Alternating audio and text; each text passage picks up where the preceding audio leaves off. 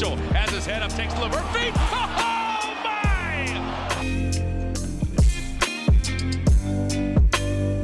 Bonjour à toutes, bonjour à tous et bienvenue sur Beyond the Hoops, le podcast de Basket.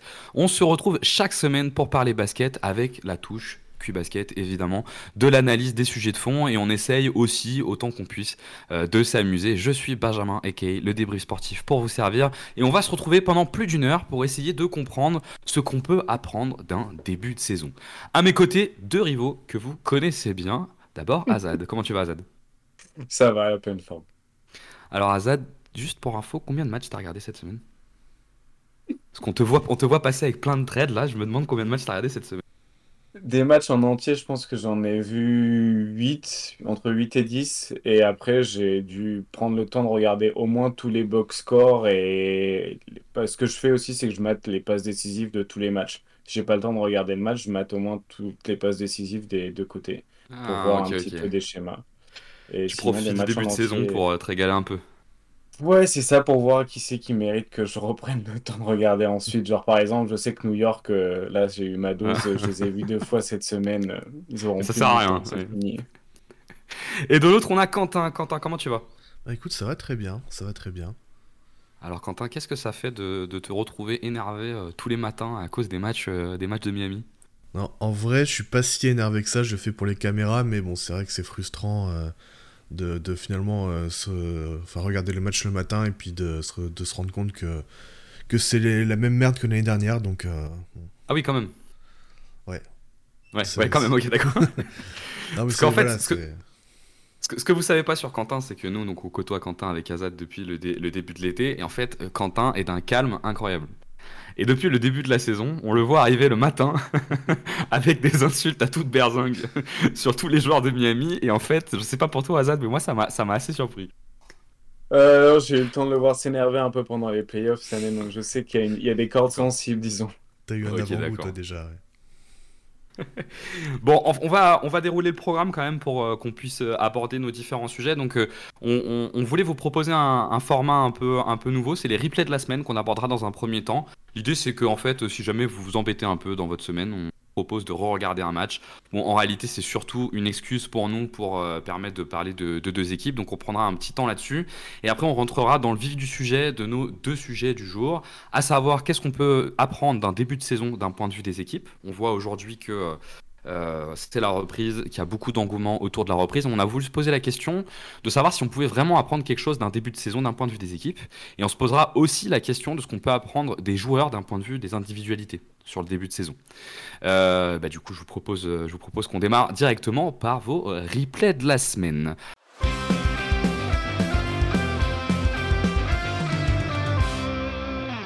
Alors, Azad, c'est quoi le match que tu as regardé cette semaine dont tu as envie de nous parler?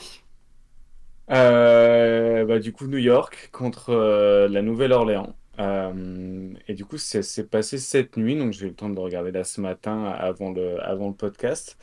Et c'est un match intéressant pour plusieurs choses. C'est pour moi déjà, bah, on découvre New Orleans avec deux nouveaux aspects un petit peu. C'est un Zion qui est en forme et qui est sur le terrain déjà.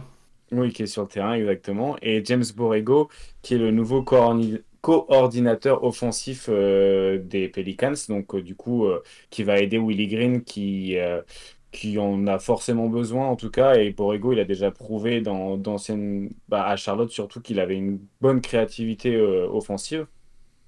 Donc déjà c'est intéressant de regarder dans, dans, les schémas un peu comment ils sont utilisés, comment est utilisé Ingram et Zion, aussi découvrir un petit peu bah, pourquoi ils sont allés chercher Matt Ryan par exemple, coffre du spacing, le développement de Dyson Daniels et c'est vrai qu'il y a, en fait, il y a pas mal de joueurs qui savent un peu être bons à la passe, qui savent se retrouver un petit peu dans différents schémas. Au niveau de leurs intérieurs, bah, du coup, il y a Larinens Junior et euh, qui apportent, qui ont des profils différents offensivement et défensivement. Et du coup, la stratégie offensive et défensive change selon leur, présence sur le terrain. Et il y a aussi McCollum un petit peu qui s'inscrit encore plus dans un rôle de playmaker. Donc offensivement, il y a beaucoup de choses à voir et comment du coup est utilisé Zion en, mouvement et comment Zion punit un petit peu toutes les tentatives de, New York en termes défensifs. Et de manière défensive, du côté de, la Nouvelle-Orléans, ce qui est intéressant, c'est qu'ils ont fait du drop avec beaucoup de switch quand c'était Valanciunas. Donc Zion s'est retrouvé à défendre sur Brunson à certains moments, sur Randall. Et du coup, il y a énormément de switch quand Valanciunas est sur le terrain avec du drop. Et quand c'est Larry Nance Jr. et souvent Dyson Daniels, ils ont fait une espèce de zone en 2-3 ou alors en 3-2 avec Dyson Daniels au niveau de la ligne des, des lancers. Et euh, donc là, on a eu une, autre physionomie un petit peu de, défense. Et en fait, c'était beaucoup basé sur quel est l'intérieur. Et du coup, bah voilà, il y a un nouveau, un nouveau schéma à New Orleans qui est très relié au fait que Zion soit en, bonne santé, parce que sinon, ils iront nulle part. Mais s'il est en bonne santé, on peut voir une très bonne équipe. Voilà, qui est un peu qui, a, des innovations. Et après, New York, bah, quand ça rentre pas les trois points et que ça récupère pas des rebonds offensifs, euh, voilà, c'est très léger. Il y a il y a peu de créativité en attaque. Voilà, Toujours ce côté un, peu, bordel, plus ou moins organisé, et on essaie de voir si ça passe quoi. Ouais, et quand ça rentre pas ses shoots et qu'en plus ils sont assez solides sur le rebond défensif, euh, voilà, ils sont pas, ils ont pas assez dominé au rebond euh, New York. Et puis vraiment, hier, ils sont à 87 points euh, par 100 possessions marquées. D'accord, c'est extrêmement faible. Euh, on, rappelle hein, que James Borrego, c'était l'entraîneur de Charlotte. son parcours à mm. Charlotte est un peu, un peu particulier. Il a pris l'équipe pendant sa période de reconstruction. Il a terminé par une dernière saison où il a fait les play-ins en étant en 42-40 mm. avec une équipe qui n'était pas spécialement forte et qui était très très orientée sur l'attaque, euh, beaucoup plus que, que, sur la défense. Toi, Quentin, euh, l'équipe des Pels, ça t'inspire quelque chose là sur ce début de saison ou même de manière plus générale, tu as des attentes? Euh, Je les ai pas regardés encore, donc je t'avoue que j'ai pas trop de choses à dire du coup.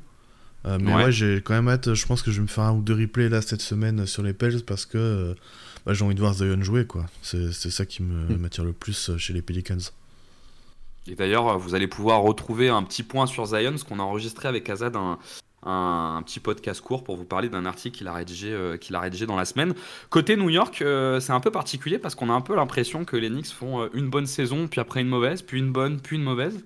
vous pensez qu'on va tomber de quel côté cette année? Quentin, t'en penses quoi toi? New York, tu dis? Ouais. Hmm. Euh, pareil, je les ai pas regardés encore, donc euh, je saurais pas trop dire quelle est la tendance du, début de saison, mais euh, ouais, c'est une équipe qui peut. je vois Z qui, me dit qui peut puer la merde. c'est le geste que fait Azad. Bah, c'est un peu le. C'est un peu ce qu'on avait vu l'année dernière. Déjà, t'as des, as des joueurs qui, qui sont pas non plus exceptionnel. On en a parlé la semaine dernière avec RJ Barrett, par exemple. S'il progresse pas, euh, New York progressera pas beaucoup plus. Donc euh, ça va dépendre de lui, ça va dépendre de Randall. Est-ce qu'il est dans une bonne saison comme l'année dernière ou dans une mauvaise comme celle d'avant? Donc euh, c'est beaucoup de questions pour New York et finalement peu de certitude. Heureusement qu'ils ont pas mal de profondeur. Ça, ça va pas mal les aider sur, sur la saison. Ouais, t'as raison. Ouais, surtout qu'ils ont euh, bah, effectivement RJ Barrett, euh, on en a déjà parlé la semaine dernière dans le podcast, donc on va pas venir dans le détail. Mais leurs deux leaders sont quand même des joueurs qui basent leur attaque beaucoup sur des tirs difficiles. Euh, que ce soit Julius Randle ou Jalen Brunson, on n'est pas sur des profils euh, de joueurs qui sont euh, sur des schémas euh, très efficaces par essence. Il se trouve que Jalen Brunson l'année dernière a été extrêmement efficace. Il se trouve qu'on sait que Julius Randle c'est un peu une année sur deux. Il est capable de faire une très bonne année, faire des bons matchs et de faire une année un peu plus à côté. Bon, on continuera de suivre ces deux équipes. Quentin, toi, c'est quoi les, c'est quoi ton match de la semaine, ton replay de la semaine? Alors moi, c'était le match Miami contre Boston, le remake de la finale de conférence. Euh, Azad qui essaye de chambrer Quentin en lui montrant euh, un L de loser. Hein, si vous ne bah, savez pas, Azad est pour Boston et Quentin pour Miami. Rappelle-toi qu'il a gagné la dernière finale de conférence, Azad. Euh, et rappelle-toi où est parti Marcus Smart. Euh, voilà. non, je voulais voir. Enfin, bon, déjà, vu que je suis fan de Miami, je voulais voir mon équipe, mais je trouvais ça intéressant aussi de voir ce que Boston allait proposer avec son nouveau 5 de départ. Donc, avec Christophe Sporzingis à l'intérieur avec Joe Holiday, tout ça. Et euh, notamment les, schémas euh, défensifs et, offensifs euh, de, Miami, parce que tu as une chose qui est assez intéressante dès le début de match, c'est qu'en fait, c'est Kevin Love qui est mis en défense sur Chris Porzingis et Bama Debayo qui est mis sur Jalen Brown. du coup, Boston a essayé de pas mal attaquer Kevin Love sur du pick and roll, voire du pick and pop avec Porzingis, qui a plutôt bien marché. Euh, et du coup, euh, voilà, c'était euh, surtout ça ce que je voulais voir. Et puis, c'est un bon match finalement d'attaque avec deux équipes qui sont pourtant très bonnes défensivement. Donc, donc voilà, c'était ça, que, ça que je trouvais intéressant dans ce match-là. Et, sur Miami, la semaine dernière, tu nous parlais de Bama Bayo et de tes attentes offensives, de tes attentes offensives sur ce début de saison. Alors, c'est que deux matchs, hein, c'est un petit échantillon. T'en penses quoi? Alors, pour l'instant, je suis moyen satisfait. Disons qu'il se contente encore beaucoup de ses mid-range, euh, un peu sur le, sur le, ses mid-range dans la raquette en feuille de way. Euh, donc, ça, je suis pas très fan, mais il a provoqué beaucoup de lancers francs. il est allé beaucoup au cercle contre Boston avec un peu moins de réussite mais euh, il y va, donc euh, c'est une bonne chose. Euh, même là, la nuit dernière, donc contre Minnesota, il a, il a encore provoqué beaucoup de lancers. Donc s'il continue à aller provoquer autant de lancers, c'est une très bonne chose vu que c'est un bon tireur de lancer. Début piano-piano hein, pour Miami qui a eu du mal contre Détroit lors du premier match mm. et qui derrière a enchaîné avec, avec deux défaites, même si contre Minnesota, sauf erreur de ma part, il n'y avait pas Jimmy Butler, c'est ça Il n'y avait pas Jimmy Butler, il n'y avait pas Kevin Love et depuis le début de saison, il manque trois bonnes rotations. Euh, avec euh, Josh Richardson, Haywood Smith et le dernier euh, Caleb Martin qui a arrêté deux matchs. Donc voilà, c'est des débuts un peu compliqués. Des joueurs importants. On, se retrouve avec du Drew Smith qui a du temps de jeu, qui, qui a signé son contrat un jour avant le début de saison. Donc Ouais, c'est pas, c'est pas idéal, même si on connaît la capacité de Spo d'inventer, d'inventer des joueurs. Et toi, Azad, de ton côté, c'est quoi ton avis sur Boston là, sur ce début de saison? Je trouve ça. En fait, bah, euh, le, le, match contre euh, New York, c'était une grosse déception. Parce qu'il n'y a, aucune, y a aucune créativité tactique. Donc, l'utilisation de Porzingis, c'est d'une pauvreté assez dingue. Tu as du pauvre pick and pop, ou puis peut-être un peu menaçant dans le corner, ou parfois il va cut. Mais ils l'ont même utilisé en isolation, Porzingis. Enfin bon, je dirais, t'as échangé euh, quand même beaucoup pour Porzingis faisant quelque chose de bien, parce que sinon ça va vraiment être casse-couille. Et le deuxième match avait un peu plus de variété offensive. Donc euh, plutôt cool là-dessus. Très content de voir que Tatum continue de progresser euh, au handle, à sa capacité à aller à, la, ligne, à la ligne des lancers et d'aller au cercle. Toujours aussi bon, enfin toujours aussi volontaire sur le pull-up à trois points. Parfois ça rentre pas, parfois ça rentre, mais on sent que la saison dernière où c'est pas du tout rentré, ça l'a pas mis à mal. Il continue de les prendre et en vrai, c'est souvent des, quand même des, bons shoots et il, sait les mettre à une efficacité. Il l'a déjà fait. Donc voilà, la sélection de tir était bien meilleure aussi sur le, deuxième euh, le match contre, Miami. On a beaucoup de trucs positifs. Oshi Brichette, du coup, Brissette, qui, euh, qui du coup fait une, fait une bonne entrée. Euh, voilà, après, bon, c'est c'est un joueur qui est pas efficace, qui a beaucoup de défauts, mais ça peut être un energizer et en plus tu peux le mettre un peu twitcher sur n'importe quoi en défense, donc ça c'est plutôt cool. Mais voilà, il faut un gros match de Derek White, il faut un gros match d'un peu tout le monde pour euh, sortir d'une équipe, de, enfin pour battre Miami quoi. Donc en fait, euh, même si tu as une bien meilleure équipe, c'est quand même dur à jouer à Miami quoi. Et, et sur les débuts de, on t'a beaucoup chambré autour du départ de Marcus Smart. le but c'est pas de continuer de continuer à te chambrer là-dessus, mais sur les débuts de Joe Holiday, moi j'étais quand même assez euh, attentif à ces débuts-là parce que j'ai toujours pensé qu'à Boston il manquait un, un, je mets des gros guillemets parce que ça veut parfois un peu rien dire, mais un vrai meneur de jeu, euh, notamment pour euh, certains moments de la saison où je pense que ça peut leur faire du bien. toi, tu penses quoi là de ce que tu vois pour l'instant sur l'arrivée de, de, Joe Holiday? Bon, C'est un tout petit échantillon, mais est-ce que tu le sens bien?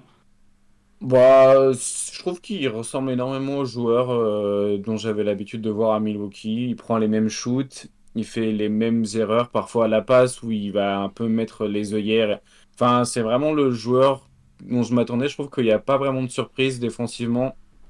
Il fait les choses que tu t'attends dont il fasse aussi. Euh, donc voilà, il prend ses pull-ups un peu à moi que j'aime pas à 3 points et parfois à mi-distance. Bon bah voilà, il y en a un, en toute fin de match contre le 8, il rentre. Bon bah t'es content, il a l'air en bonne maîtrise, c'est un shoot qu'il a l'air de bien maîtriser, même si c'est pas un régime de tir que j'aime beaucoup. Après, franchement, il fait énormément aussi voilà, de, choses bien à la passe, mais c'est très académique et parfois aussi c'est mauvais en fait. Donc c'est pas, enfin pour moi c'est, t'as pas une upgrade offensive en tout cas. Et euh, défensivement, en tout cas, c'est un super duo avec Derek White. On sent que Derek White est vraiment en confiance et je pense que tu vois le trade de Smart à Derek White lui fait du bien parce qu'il se sent, tu vois, pas qu'il soit content que Smart soit parti, mais tu sens que s'ils ont gardé White à la place de Smart, c'est qu'il y a une notion de choix un peu qui a été faite. Hmm. Quand euh, enfin, je veux dire, ouais, quand Boston décide de- d'échanger Smart et de te garder toi, c'est plutôt genre quand tu sais que Smart est là depuis 9 ans et que c'est genre euh, de heart and soul de, de l'équipe depuis, depuis une décennie, t'es là genre oui, bon, ok. Ouais. Ça veut dire qu'ils y croient, quoi. Et puis Voilà. pour le coup, il est plutôt, euh, il leur rend plutôt bien euh, la confiance qui est, euh, qui est donnée. Moi, le match dont je voulais vous parler, alors s'il vous plaît, vous moquez pas, euh, parce que sur le papier, ça fait pas rêver. C'était le match entre les Pistons et les Hornets. Alors, on est un peu sur deux mauvais élèves. Mais pourquoi j'avais envie de regarder ce match D'abord parce que j'étais intrigué après le- la première rencontre entre Détroit et Miami par le Mm. retour de, de Cade. Euh, D'ailleurs, je sais que Quentin, euh, t'as as pu en parler un petit peu et que t'as un avis dessus. Et je te lancerai probablement dessus. Et côté Charlotte, parce que j'avais fait quand même la preview en avant-saison, donc Mm. j'avais envie de voir un peu à, à quoi ça ressemble, d'autant qu'ils avaient gagné leur Ouais. premier match. Et moi, si je vous invite à regarder ce replay, euh, c'est pour deux joueurs. Le premier, c'est Jalen Duren, qui est un joueur que j'aime beaucoup. euh, et que je trouve très complémentaire de Kate Cunningham euh, contre Charlotte. Il fait un très très bon match sur tout ce qui est lié aux finitions près du cercle et sur euh, ce rôle un peu bah, globalement de, de finisseur qui complète plutôt bien euh, Cunningham euh, et qui est important dans cette équipe parce que euh, autour de, de Cunningham, que ça soit Hayes, que ça soit Thompson, sont pas forcément des très bons finisseurs qui démarrent dans le 5. Et en Mm. fait, sur le côté un peu plus finisseur, ils ont plutôt Isaiah Stewart, Alec Burke et euh, donc euh, Jalen Duren. Sauf Isaiah Stewart et Alec Burke qui sortent du banc, donc il a besoin quand même d'un joueur avec lui qui est capable de finir les décalages qu'il provoque. Et Jalen Duren est très intéressant là-dessus. Et le deuxième euh, qui m'a plutôt, plutôt plu euh, sur ce match, mine de rien, moi j'ai des- un gros souci avec la Melo Ball que je trouve euh, très très light euh, dans, dans la finition. Euh, mais par contre, il y a un joueur qui m'a beaucoup plu, c'est euh, le rookie, euh, Brandon Miller, euh, qui fait un bon début de saison. On voit trois rookies hein, qui font un bon début de saison. euh, D'un côté, euh, Cheltom Green, de l'autre, Victor Mbanyama. Et il y en a un troisième, un peu plus en sous-main. Euh, c'est Brandon Miller, il avait fait un premier match à 13 points, le, le deuxième est à, est à 17. Et en fait, euh, moi j'avais pointé dans la preview d'avant-saison la nécessité pour Charlotte d'ajouter des finisseurs à, à la Melo et à Terry Rosier. C'est un peu ce qui leur manquait, notamment avec le départ de Miles Bridges. Et je trouvais que Brandon Miller représentait plutôt bien ça. Et en fait, je constate que c'est bien, c'est bien ce qu'il a l'air d'être. C'est-à-dire qu'il a un, un shoot plutôt efficace à 3 points en catch and shoot. Il est plutôt bon sur tout ce qui est lié au un dribble et shooter. Donc on profite d'un premier écart, on pose un dribble et on shoot. Il est capable de le faire à 3 points. Il en a déjà rentré 3 depuis le début de saison. Il est capable de le faire à mi-distance. Et une chose à laquelle je m'attendais pas, c'est que c'est un bon joueur de contre-attaque en fait. Il est plutôt très agressif, il a des bonnes lectures. Et il rentre complètement euh, dans le mood Charlotte et dans le mood euh, qu'il faut avoir euh, avec, la Melo Ball, avec de la course, du catch and shoot et de la finition à un dribble étiré. Bon, faut pas trop lui demander de créer, mais c'est pas trop ce qu'on va lui demander prochainement parce que Terry Rozier et la Melo, j'ai l'impression qu'il y en a toujours au moins un des deux sur le terrain et que Théo Malédon est jamais très loin non plus. Donc ça fait déjà trois gros porteurs, euh, trois gros porteurs de balles. Je sais pas si sur une de ces deux équipes vous avez quelque chose à dire. Peut-être Quentin, je crois que tu as été plutôt intéressé par le retour de Cade. Ouais, le retour de Kate, c'est quelque chose que j'attendais pas mal parce qu'il avait montré euh, certaines, euh, certaines promesses. Euh, j'ai bien aimé son match contre Miami, j'ai vu que celui-là. Même si je trouve qu'il y a quelques petits trucs dans le decision making parfois. Il y a eu Mm. beaucoup de longs d'accord, mid-range qui ont été pris. Il en a pris 9 pour 4 réussites. Et en fait, il y a des fois, vaut mieux qu'il prenne ce tir-là plutôt que de la donner à Kylian Hayes, qui est pas du tout un bon shooter. Mais il y a des fois, en fait, il rate par exemple euh, des cuts de, Thompson, et il rate des petits trucs comme ça. Alors parfois, c'est des passes difficiles, donc je comprends. Mais voilà, quelques petits trucs dans le decision making qui font que euh, ça pourrait être mieux. Mais maintenant, euh, c'est encore un jeune joueur, donc euh, il va progresser là-dessus euh, petit à petit sur, euh, sur les saisons à venir, donc ça me fait pas trop peur. Mais euh, ouais, j'ai, bien aimé son match, et puis euh, vraiment très. Enfin, bon, c'est une notion un peu vague parfois, mais assez, clutch, assez. euh, voilà, assez intéressant, même dans son playmaking. Il dégage quelque chose. Ouais, il a vraiment, il a vraiment été bon. Et puis, c'est un joueur qui, qui profite bien de son physique. hein. Il a terminé plusieurs fois au cercle en force. bon, parfois face à Hiro, qui est pas un joueur très physique, mais, mais il le fait quand même et c'est important. Donc, ouais, j'ai j'ai hâte de voir ce qu'il va donner sur la suite de la, de la saison. Ouais, moi je trouve qu'il dégage. euh, Tu sais, il dégage un peu cette aura de première option. Ça paraît un peu con, mais, dans une équipe en reconstruction, je trouve que c'est important d'avoir un joueur qui, euh, qui concentre un peu l'attention et dont tu sais que tu peux te reposer à peu près à tout moment du match quand il est, quand il est sur le terrain. Il va avoir certainement parfois du déchet, mais euh, il va prendre les choses en main, un minima. Et je pense que quand tu es dans une phase de reconstruction, comme les Détroits depuis quelques années, c'est parfois ce qui leur manquait. C'est-à-dire dans les, dans les temps un peu morts, il savait pas trop à qui donner la balle et à qui donner des responsabilités. Là, avec Cade, c'est assez évident. euh, quand on sait pas trop quoi faire, ou même quand on a juste envie d'initier du jeu, on la passe à Cade et, euh, et il est quand même plutôt un- intéressant. Sur ces deux équipes, toi, Azat, t'as quelque chose à dire ou, euh, Hmm, bon, en fait, moi, c'était Duren. Je suis un peu, je suis curieux parce que je me dis, sur, il a l'air de faire un peu de, d'avoir un peu de passing game et en fait, ses passes viennent beaucoup de, hum, soit des actions en delay du coup, où il arrive en fait en tant que porteur de balle dernier sur le, sur l'attaque et du coup, il fait la passe depuis la ligne à trois points et même sur des dribble end off où il vient, il vient chercher la, en tout cas, générer de l'attaque par, euh, par l'extérieur. Mais tous ses tirs sont marqués euh, genre au cercle. Donc ça montre qu'il est capable d'être euh, genre c'est pas un intérieur euh, qui va t'attendre que tu vas juste servir au dunker spot et du coup je pense que et pour Kate Cunningham et pour lui en fait ils vont très bien ils vont avoir une très bonne synergie ils vont pouvoir s'optimiser parce que Cunningham pour être très bon il lui faut un super joueur de pick and roll en tout cas un très bon intérieur pour ça qui peut aussi du coup faire de la passe et être une menace verticale et au cercle et Duren, il va avoir besoin d'un mec qui, comme Kate Cunningham, est une menace au tir et à mi-distance et un très bon passeur pour pouvoir être optimisé. Donc normalement, ça devrait, euh, ça devrait bien se passer, quoi. Hmm. Bah, en tout cas, c'est plutôt cool. Je pense que, je pense que c'est, ils, ils sont bien trouvés. En tout cas, ils sont bien trouvés. Ils sont pour rien, eux. mais je pense que c'est une bonne idée de les faire beaucoup jouer tous les deux Ouais. ensemble parce qu'il y a une bonne optimisation à faire là-dessus. Et on voit qu'il est facile à jouer en pick and roll du Rennes parce que même euh, Ivy, il est aussi sur du pick and roll avec lui. Ils en ont fait avec un des deux jumeaux aussi. euh, c'est les jumeaux Thompson, hein, c'est ça. Je suis Ouais, encore un ça, peu ouais. perdu sur les rookies. Ouais, c'est ça. Je, Je sais sais pas si c'est. Ozar ou Amen, j'en ai aucune idée. Je serais Je crois que de c'est le dire. Ozar, C'est mais Ozar, je- je crois. j'ai un peu peur de me Ouais. tromper à chaque fois aussi. C'est un joueur analystes. qui a une bombe athlétique, euh, mais qui par Ouais. contre euh, a vraiment pas de chou. Ouais, bah, j'ai vu des highlights défensifs un peu, euh, mais c'est c'est c'est tout. Pour l'instant, j'ai pas vu beaucoup plus. j'avoue. Ouais, j'ai trouvé intéressant en défense euh, le, le Thompson, hein, vraiment euh, pas mal de, de playmaking avec du contre, euh, de l'interception, donc euh, ce potentiel-là, il était, enfin, il était vu depuis un moment et euh, il a l'air de le confirmer assez rapidement sur ce début de saison.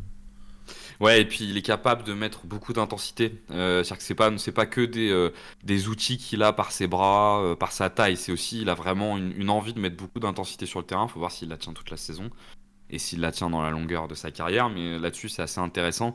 Bon, bon, Détroit quand même. Moi, la seule, la limite que je mets pour l'instant, il faut quand même vraiment un bon début de saison qui est intéressant. Enfin, une bonne entrée de saison. Je pense qu'il faut même plus parler d'entrée de saison que de début de saison. Euh, mais je trouve ça intéressant. La seule limite que j'ai, c'est quand même leur chute extérieur. Euh, pour l'instant, ils ont vraiment besoin que Isaiah Stewart et Kylian Hayes mettent dedans. Sinon, ils sont très à l'aise sur le shoot extérieur et on verra euh, si ça les pénalise pas euh, relativement rapidement. Mm. Il y a Alec Burke aussi quand même qui est très responsabilisé sur le, le shoot externe. Et on verra, on verra ce que ça Puis donne. Boy- Boyan n'a pas encore joué, il est blessé, donc... euh, Et Boyan n'a pas encore joué. Tu as tout à fait raison. Ouais, ouais tu as tout, fait- t'as tout à fait raison. Je vous propose les gars qu'on clôture sur cette euh, première partie sur les replays de la semaine. On essaiera de Mhm. peut-être euh, chaque semaine, sauf si le programme est trop chargé pour faire ce, ce petit bout qui nous permet de parler d'équipe de manière un peu libre.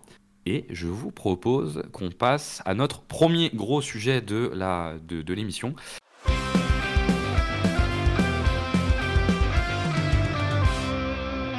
On se posait la question, comme on vous l'a dit, de ce que nous pouvait nous apprendre euh, un début de saison au regard de ce qui se passe sur l'entièreté de la saison. Quand on arrive au début de saison, c'est l'excitation générale. Globalement, la reprise euh, emballe à peu près tout le monde, que ça soit les fans ou les médias. Et on a énormément de contenu euh, sur, euh, sur tout ce qu'on peut avoir, sur ce qui se passe autour, autour de la NBA. Mais qu'est-ce qu'on peut vraiment attendre d'un début de saison? Dans une NBA où les playoffs sont de plus en plus valorisés, la, saison régulière finalement l'est de moins en moins. Et on voulait voir si on pouvait tirer des enseignements de, de ces premières parties de saison. Juste avant, j'ai fait une différenciation entre une entrée de saison et un début de saison. Euh, là, on est plutôt dans le cadre d'une entrée de saison. Je suis pas sûr qu'avec 2-3 matchs, on puisse réellement parler d'un début de saison. Nous, on a essayé de délimiter le terme de début de saison à en gros tout ce qui se passe euh, sur octobre, novembre, décembre. Euh, donc sur la première, la première, la première partie d'année. Je vais lancer mes, mes collègues sur ce qu'ils pensent de, de ces débuts de saison et quelles sont leurs attentes, mais on est quand même allé regarder un petit peu de trois statistiques pour voir ce que ça pouvait donner. Et en fait, on, on a essayé de prendre quelque chose de finalement assez simple. On a regardé sur les dix dernières années où en étaient ces équipes-là au 31 décembre. Euh, Enfin, où en étaient les, finalistes de conférence, pardon, au 31 décembre, et voir s'il y avait quelque chose qui se dégageait. Et effectivement, on remarque quand même que depuis le Covid, on retrouve de plus en plus souvent, on va revenir dans le détail dessus, mais on retrouve de plus en plus souvent des équipes qui n'ont pas fait une bonne première partie de saison. Donc pas fait une bonne première partie de saison, c'est quoi? C'est être au-delà du top 15 et qui se retrouvent dans les de, de conférence. Peut-être pour, pour commencer, vous, qu'est-ce que vous attendez d'un début de saison? Quentin, qu'est-ce que tu attends d'un début de saison de ces deux premiers mois? Hmm. C'est une bonne question. Euh, j'attends pas spécialement euh, grand chose en termes de. disons, de, de victoire pure. Euh, je, dirais que le début de saison, c'est. ça va mettre. enfin, c'est pour mettre ton équipe en place et. Et en fait, commencer à. C'est ça, mettre ton équipe en place et à. à préparer pour le, le reste de la saison et mhm. pour après les playoffs. Donc euh, c'est pas euh, une période où je vais attendre forcément beaucoup de victoires, mais plus euh, commencer à, à bien mettre en place les systèmes, à bien les appliquer surtout, et créer mhm. des automatismes du coup pour le reste de la saison et les playoffs. Ok, et toi Azad? Euh, en tant que supporter, je pense, euh, je vais attendre de voir un petit peu déjà les conséquences de l'été. Donc c'est le premier truc que je vais regarder un petit peu. Est-ce que du coup, de la fin de la saison d'avant au début du coup de la saison actuelle, est-ce qu'il y a des différences en fonction de ce qui s'est passé cet été? Est-ce qu'il y a un changement de volonté? En gros, l'idée c'est, euh, on en parlait avec Guillaume du Basket Lab la semaine dernière et il disait pas de stats avant Noël. Donc en gros, c'est vrai que tu vas pas trop regarder en fait forcément des statistiques avant la période voilà de, janvier, avant tout ça, mais tu vas pouvoir regarder en gros les intentions qui vont se cacher euh, derrière ces statistiques. Donc en fait, tu vas pouvoir par exemple sur le 3 points, c'est plus intéressant de regarder la fréquence à 3 points que la réussite à 3 points d'une équipe sur un début. tu vois, est-ce que ils ont augmenté leur fréquence comparé à la saison dernière plutôt que leur pourcentage? Parce que tu as beaucoup moins de maîtrise. Ouais, tu as beaucoup moins la, main mise sur ton pourcentage à 3 points que sur ta fréquence à 3 points. Et tu vois, ça, c'est un truc qui est, vachement, je pense, utile à regarder et même à faire comprendre euh, à des nouveaux, euh, enfin, soit des auditeurs qui n'ont pas forcément le réflexe ou même des gens qui commencent à suivre le basket. Le début de saison, c'est vraiment un peu suivre les intentions voir qu'est-ce qui a été préparé pendant l'été, parce qu'en fait, c'est souvent ça qui se traduit. Et en fait, à Noël, tu arrives à un moment de savoir est-ce que tu as réussi un petit peu ton intersaison ou pas, entre guillemets, est-ce que ça, correspondait à ce que tu avais envie de faire?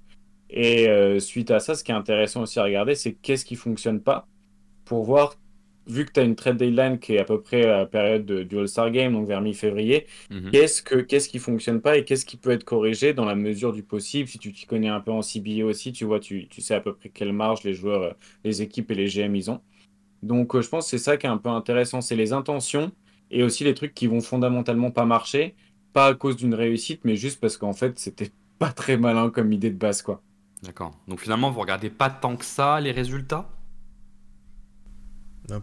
Pas bah, vraiment. Enfin, ouais. Si tu regardes forcément un peu, et c'est normal parce que si tu as une série de défaites euh, dès le début de saison, c'est pas très rassurant. Mais en fait, ce qui est important, c'est la manière. C'est est-ce que ta série de défaites, elle est liée à, à tes adversaires? Si c'est si un calendrier difficile Est-ce que c'est lié à euh, ton été qui a pas été bon? Est-ce que c'est lié à enfin c'est voilà c'est la manière mm. dont ça s'est passé qui est intéressante et pas le, résultat en lui-même. D'accord, ok. Peut-être pour, pour mettre un peu en regard là, cette histoire de résultat, on peut peut-être repartir un petit peu des stats qu'on a construits. Alors on les partagera sur le Twitter de, de Qbasket. Je pense qu'au moment où le, où le podcast sera sorti, on les aura peut-être même déjà, déjà partagés. Mais comme je vous disais, on allait regarder sur les dix dernières années euh, quels étaient un peu les résultats des équipes euh, qui ont fini dans le top 4 euh, à la fin, donc en fait dans les, finalistes de conférence. Et on se rend compte quand même qu'on a l'impression qu'il y a un peu un changement en NBA. Si on prend les 7 premières années, donc de 2013-2014 jusqu'au jusqu'au Covid, 2019-2020, en fait, ça fait 28 équipes qui arrivent en, finale, qui arrivent minimum en finale de conférence. On n'en a que 3 qui étaient au-delà de la dixième place. Ce qui est quand même un peu. Euh, moi, ce qui m'a étonné, je m'attendais à ce qu'il y en ait un petit peu plus. On a que trois qui sont arrivés au-delà de, au-delà de la dixième place. Et en gros, la place moyenne des finalistes, euh, des finalistes de conférence, elle est autour de la troisième, quatrième place. Donc ça veut dire quand même qu'on a l'impression, euh, quand on regarde à, ce moment-là, que votre résultat a quand même une importance sur ce qui va se passer sur la suite. D'autant que le premier au classement général, il finit toujours à minima en Je crois qu'il y a juste une année. Oui, c'est juste l'année avec les Raptors, parce que les Raptors font deuxième et Golden State fait cinquième. Mais sinon, on a toujours un minima, euh, le, premier euh, du classement qui est, qui est euh, en finale. Euh, donc, moi, je me suis dit que ça nous donnait un peu l'impression que effectivement les résultats étaient assez importants. Et puis, quand on regarde depuis le Covid, là, pour le coup, ça a bougé. Là, pour le coup, ça a bougé parce qu'on a euh, sur, euh, du coup, on doit être sur euh, 4, x 4, messieurs, ça fait 16. 16, on a 5 équipes qui étaient même au-delà de la 15e place. Donc, même plus au-delà de la 10e, mais même au-delà de la 15e place. Euh, ce qui représente quand même un tiers des équipes, euh, finalement. Et donc, je me suis posé la question, je me suis dit, mais est-ce que vraiment ça nous indique que les débuts de saison, les résultats sur les débuts de saison comptent euh, pas tant que ça. Je sais que vous avez regardé ce tableau, euh, les gars, est-ce que vous avez quelque chose à en dire de ce constat? Je sais qu'il y a des cas particuliers. Vous trouviez qu'il y avait des cas particuliers pour Boston, pour Miami, il y en a un pour les Lakers. Est-ce que c'est Mhm. simplement des cas particuliers? Quels sont ces cas particuliers? Et aussi, euh, est-ce que en réalité c'est plus que des c'est plus que des particularités? Quentin? En fait, je, pense que c'est plutôt des exceptions et que c'est un peu une coïncidence que ça se retrouve sur les dernières années. Euh, et aussi le fait que la NBA est beaucoup plus ouverte ces dernières années que euh, l'époque 2000, euh, ouais, 2014-2020 où en fait il y avait toujours, toujours les mêmes équipes en finale, quasiment toujours les mêmes en finale de conférence. On savait à peu près qui allait finir dans, dans les quatre dernières équipes en playoff. Mhm. Et récemment, c'est un peu plus ouvert et euh, il y a plusieurs exceptions. euh, qui, donc des, jeux, des équipes qui n'ont pas été très bonnes en début de en début de, d'année et qui ont finalement réussi à aller en finale de conf. Euh, notamment, euh, enfin même en finale NBA, les, les Lakers et Miami euh, la saison dernière. Rien que ça. Mhm. Euh, c'est des équipes qui. euh, enfin, très différentes en fait finalement. Euh, parce que les Lakers ont fait beaucoup de changements à la deadline. euh, qu'ils ont euh, remplacé un joueur avec un gros salaire par plusieurs joueurs avec des salaires du coup plus faibles. Pour Et rappel, les Lakers étaient 24e au 31 décembre Ouais, voilà. l'année dernière. Et du coup, ils, ont, ils ont complètement remodelé leur effectif.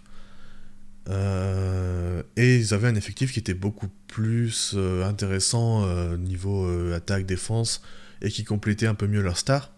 Donc euh, là-dessus, en fait, ils avaient, euh, ils avaient en fait euh, complètement, complètement retourné leur saison pour, pour Mhm. réussir à finir finaliste, finaliste de conf.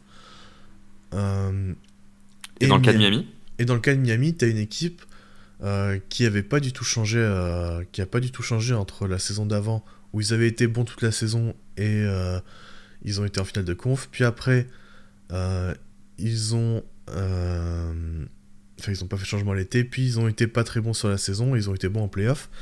Euh, en fait, Miami en 2023, c'est un gros, euh, c'est une grosse exception parce que euh, déjà c'est un huitième qui va en finale de conf et ça on le voit, on le voit très rarement. Euh, c'est une équipe aussi qui, euh, pendant la saison régulière, a joué énormément de matchs dans le clutch. Euh, ils finissent à 24 victoires et 15 défaites euh, sur des matchs à plus ou moins 5 points d'écart.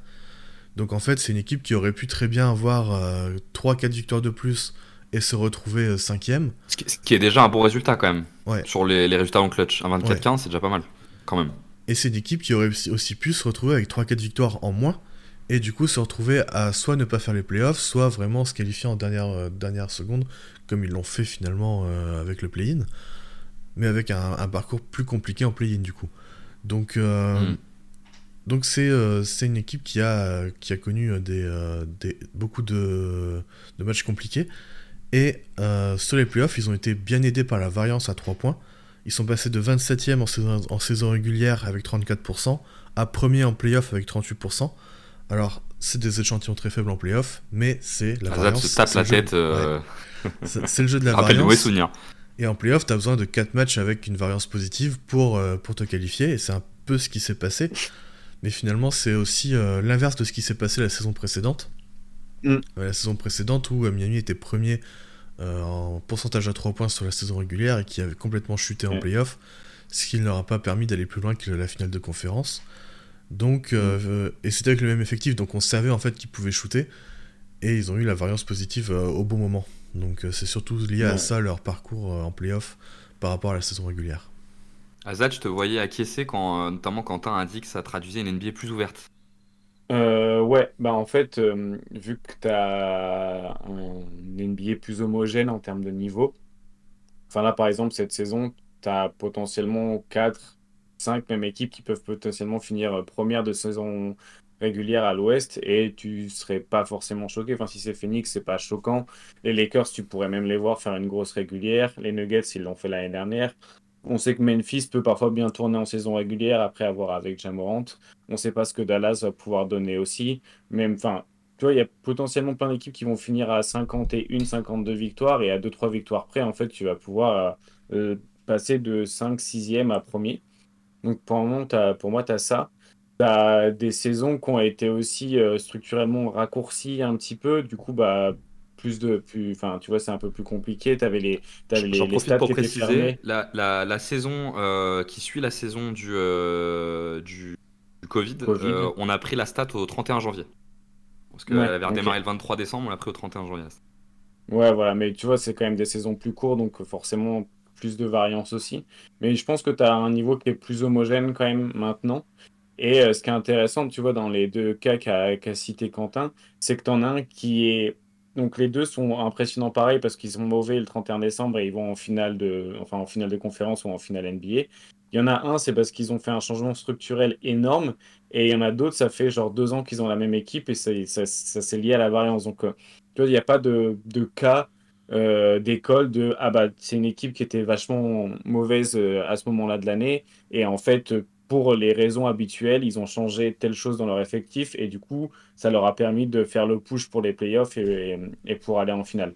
Donc en fait tu as différents moyens de corriger ça et moi l'exemple que j'avais en tête c'était Boston du coup aussi 2022, où du coup, c'est même pas par un gros changement structurel comme les Lakers, mais c'est pas non plus une grosse continuité comme Miami, parce que en fait, ils ont changé leur modèle de tir et ils sont allés chercher Derek White. Mais en fait, ils ont surtout changé leur modèle de tir.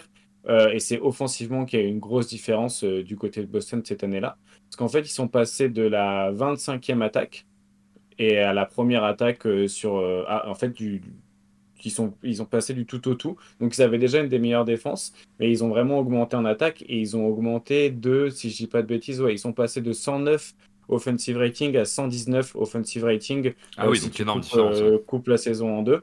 Ouais. Et en fait, ils ont changé leur régime de tir. Donc, euh, c'était une des équipes qui prenait le plus de longues mid et c'est devenu une des équipes qui en prenait le moins. Et ils ont augmenté le volume à trois points et par chance, ils ont augmenté aussi la réussite à trois points.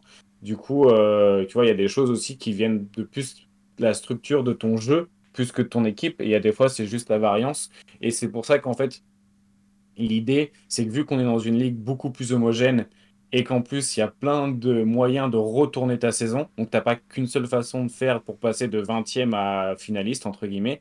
Tu as plein de façons de faire et en plus, on est une ligue plus homogène. Donc euh, l'idée, c'est vraiment, cette année encore, pas tirer de grosses conclusions, euh, je pense, euh, à un certain, mo- à un certain moment de l'année vers Noël, parce qu'on a une ligue plus homogène et qu'on a plein de manières, en tout cas les, équipes ont plein de manières de pouvoir retourner un petit peu la tendance. J'ai- J'aime bien votre argument de l'homogénéité de la ligue, euh, parce qu'effectivement, euh, quand on regarde euh, tout ce qui s'est passé jusqu'au Covid, moi, moi, franchement, quand je regarde ce tableau, quand même, j'ai quand même l'impression qu'il se passe quelque chose, parce que on, on a, on a un peu mis des éléments en rouge, en jaune, en vert. Euh, sur jusqu'à jusqu'à 2020, il y a quand même aucune équipe qui est finaliste de conférence qui est euh, qui est euh, au-dessus du top 15. Euh, celle qui est plus loin, c'est les Cavs de 2015, et c'est un cas un peu particulier parce que là, ils avaient complètement changé tout le roster. C'est l'arrivée de LeBron James, et en Mm. gros, du roster de l'année d'avant, il restait que Kyrie Irving. Donc, euh, et peut-être Zidronas I- Igloskas. On a quand même l'impression euh, que depuis 2-3 ans, les choses sont un peu plus ouvertes. Ok, vous me parlez de l'homogénéité de la ligue. Moi, la Mm. question que je me pose, c'est est-ce qu'il n'y a pas aussi une question un petit peu de euh, d'intensité et de mentalité des joueurs? Non, pas d'intensité, c'est le mauvais terme, c'est un, un terme un peu passe-partout, l'intensité. Mais de mentalité des joueurs. Je, je vois là sur ce début de saison, par exemple, les Suns avec Devin Booker et Bradley Beal qui n'hésitent pas à prendre. euh, bon, même si au final ils ont été absents deux jours, donc c'était- certainement que c'était un peu plus sérieux que ce qu'on avait imaginé. Qui n'hésitent pas à prendre des jours. On voit de plus en plus euh, des équipes qui refusent que leurs joueurs stars fassent des back-to-back. Euh, Est-ce que vous pensez qu'il n'y a pas aussi un petit sujet d'évolution de mentalité vis-à-vis justement de ces débuts de saison et de ce qu'on en fait? Hmm, je sais pas si c'est par rapport au début de saison ou par rapport à la saison régulière en elle-même, mais peut-être que, en tout cas, c'est, tu vois, c'est signe quand même que c'est, il y a deux équipes qui sont passées par le play-in et qui sont allées en finale de conférence euh, l'année dernière. Donc peut-être que le gros truc de genre faut être dans le top 4 pour avoir l'avantage du terrain au premier tour, en fait, tu te rends compte peut-être que c'est plus forcément lié au, au storytelling, d'être à domicile, des trucs comme ça, mais mhm. qu'un terrain de basket, ça reste un, truc cubique avec deux paniers de chaque côté du terrain, et en fait, c'est quand même la meilleure équipe qui gagne à la fin, entre guillemets. Et du coup, il y a peut-être moins ce côté nécessité de faire des grosses saisons, et que le plus important, c'est d'arriver en forme euh, pour, euh, pour les playoffs. Mais je pense que le load management n'a pas une énorme influence là-dessus parce que il y a quand même, c'est quand même des, des, matchs que tu choisis entre guillemets de perdre. C'est parce que tu as potentiellement de l'avance euh, entre guillemets ou alors tu as un peu de marge.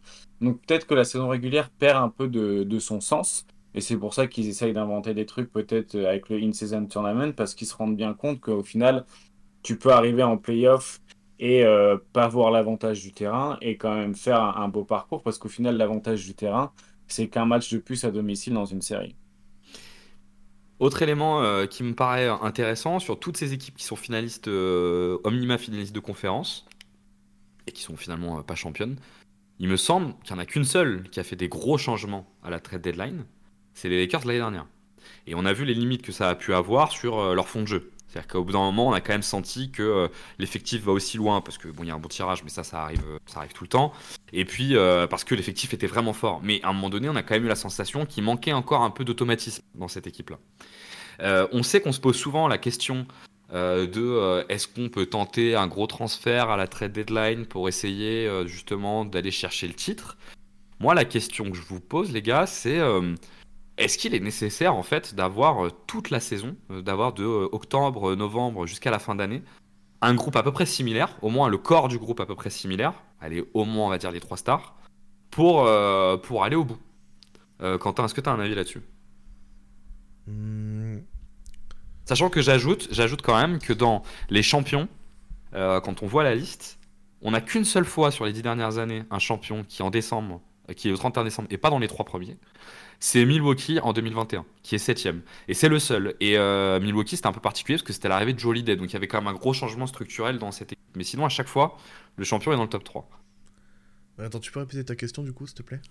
Ma question c'était euh, est-ce que euh, ce regard là sur ce, le fait que le champion est tout le temps dans le top 3, sur le fait que effectivement on a du mal à avoir une équipe qui part de loin, est-ce qu'en fait tu sais ces trades qu'on fait à la trade deadline pour sauver un peu une saison, aller chercher le titre sont vraiment sont vraiment à valoriser Est-ce que en fait, pour être champion, il faut pas avoir euh, au moins le même corps de groupe toute l'année, quoi?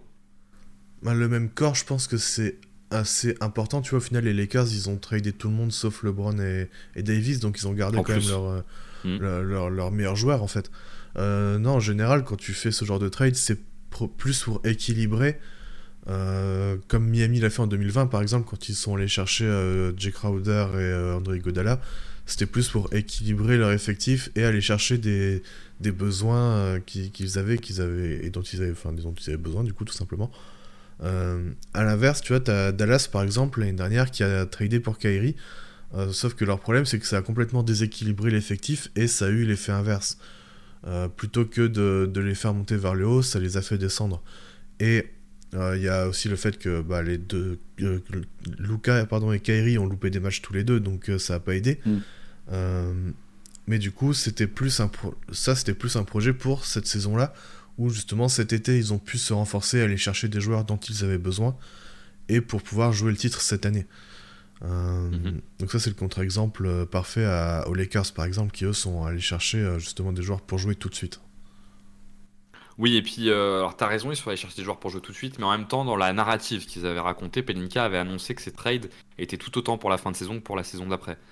Euh, et effectivement. Un GM peut pas réfléchir sur, euh, sur juste la saison qui arrive.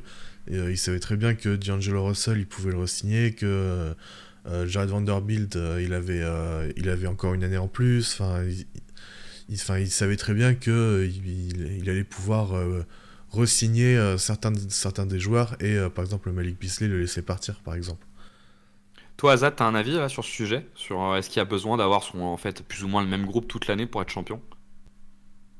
Ça dépend qui entre guillemets, mais dans tous les cas, c'est quand même, ça met toujours plus d'un an à construire une équipe qui gagne le titre, souvent. Ah, il y a eu l'exception Kawhi, mais l'exception Kawhi, elle est liée à un tir en Game 7 qui rebondit deux fois sur l'arceau et qui tombe euh, du bon côté, et à une blessure de Kevin Durant et Clay Thompson. Donc en réalité, un des rares cas où tu as genre un mec qui arrive au début de saison et qui change totalement assez l'équipe pour aller au titre, c'est arrivé là. C'est un peu moins vrai ça quand même parce que tu as eu as Anthony Davis quand même en 2020 quand ils sont champions qui arrive en début d'année. T'as Joe Holiday qui arrive à Milwaukee quand ils sont champions. Oui, mais c'est pas Joe Holiday qui fait qui fait qu'ils deviennent champions. Ah, tu penses qu'ils sont champions sans Joe Holiday?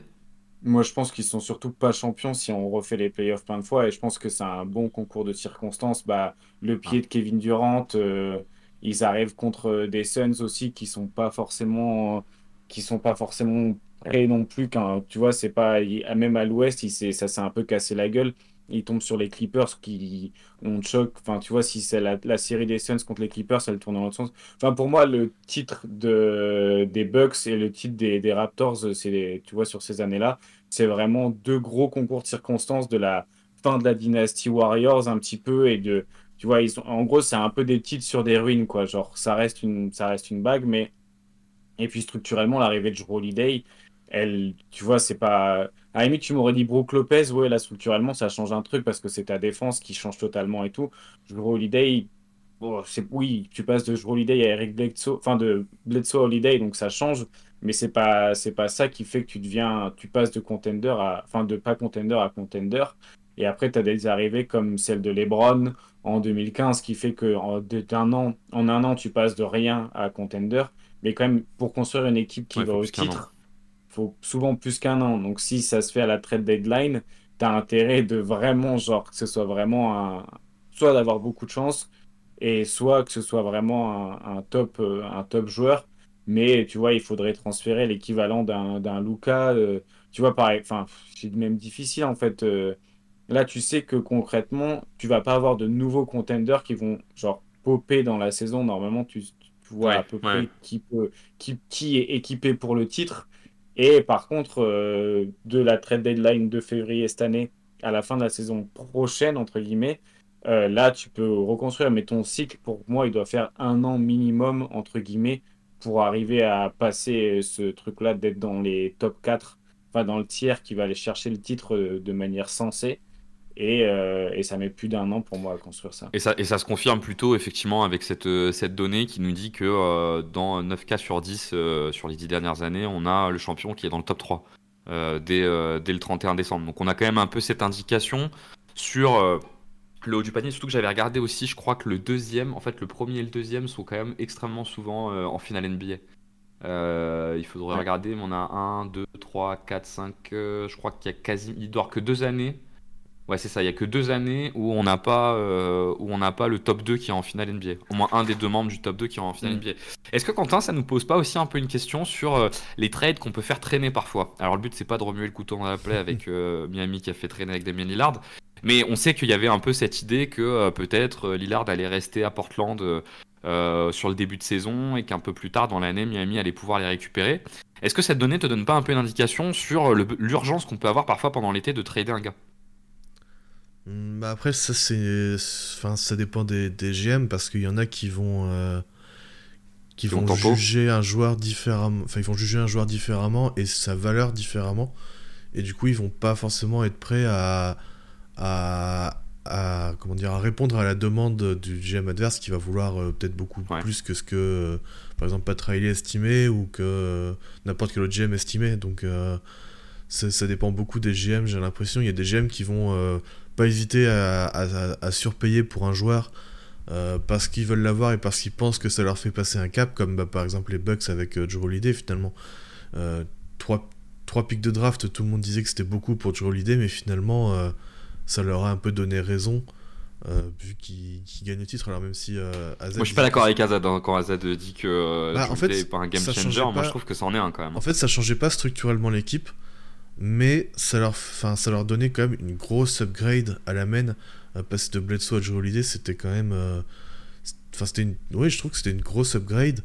Et Bah, du c'est coup, oui, une énorme upgrade quand même. Et du coup, le GM euh, a estimé que se séparer de trois pics de draft, bah, c'était c'était euh, c'était euh, nécessaire pour avoir cet upgrade.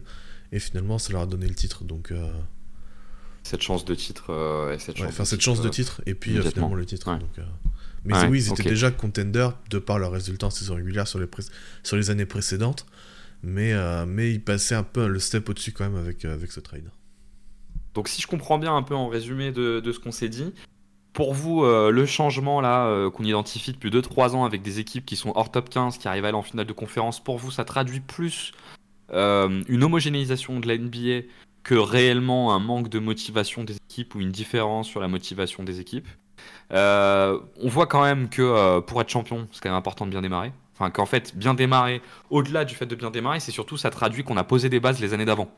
Et que, euh, et que c'est cet élément-là qui est important, c'est de poser des bases avant pour, pour ensuite, ensi- ensuite jouer le titre. Ça nous pose une vraie question sur les trades qui sont à la trade deadline. Est-ce qu'ils sont vraiment utiles? Peut-être qu'ils sont utiles pour l'année d'après, mais pas forcément, mais pas forcément pour, pour l'année l'année en cours. Et, euh, et je crois que ça fait déjà une, une bonne synthèse. Est-ce que, est que vous voyez d'autres éléments euh, à ajouter qu'on n'aurait pas forcément évoqués? Non, sur les collectifs, je pense que c'est assez clair. Ouais, et puis ce que vous dites, c'est que vous, ce que vous regardez, finalement, effectivement, on va regarder un peu les résultats parce qu'en fait, ça va venir confirmer des tendances qu'on a vues sur la saison d'avant. Et d'ailleurs, les Lakers vont être assez intéressants cette saison là-dessus parce qu'ils ont, très, ils ont terminé très fort, ils ont posé des bases l'année dernière. À voir s'ils arrivent à les confirmer sur ce début de saison pour, euh, pour aller jouer plus haut. Et ce que vous nous dites sur euh, ce que vous attendez des débuts des, des équipes, c'est déjà qu'elles euh, qu'elles confirment un peu ce qu'elles ont mis en place. En fait, c'est plus un fond de jeu que réellement des résultats. euh, parce que euh, on peut quand même avoir euh, une bascule qui se fait à, à, à l'intersaison. Enfin, à l'intersaison, après, après janvier. Bon, même si quand même on, on remarque que bien commencer, ça aide à bien finir. Quand même. Ouais. Euh, ça traduit quand même euh, que ça, ça, aide, ça aide à bien finir. Euh, je pense qu'on peut en conclure euh, sur ce, sur ce sujet-là. On peut peut-être passer euh, au Mhm. sujet suivant.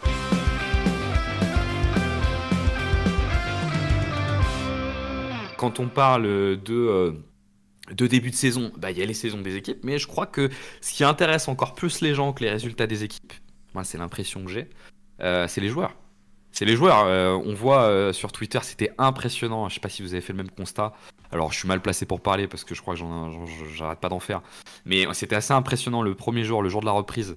Euh, le nombre de trades qu'il y avait sur Twitter sur, des joueurs, franchement on était, on était proche de l'overdose, mais ça traduit quand même le fait que il y a un intérêt assez important euh, sur euh, ce que valent les joueurs et ce que font les joueurs en début de saison.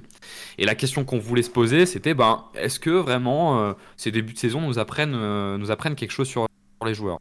On voulait repartir d'un trade que tu as fait, toi, Azad, sur, sur Yusuf Nurkic, qui a fait un petit peu de bruit. Est-ce que tu peux nous rappeler un peu ce que tu, ce que tu nous as dit dans ce trade en gros, l'idée, c'était d'évaluer. En fait, c'était pas totalement individuel, c'était un peu collectif. C'est que- pourquoi, en fait, euh, Ayton était parti et avait été échangé pour Nurkic, et c'était quoi un petit peu la différence euh, dans l'utilisation en attaque et qu'est-ce que ça a coûté, entre guillemets, en défense?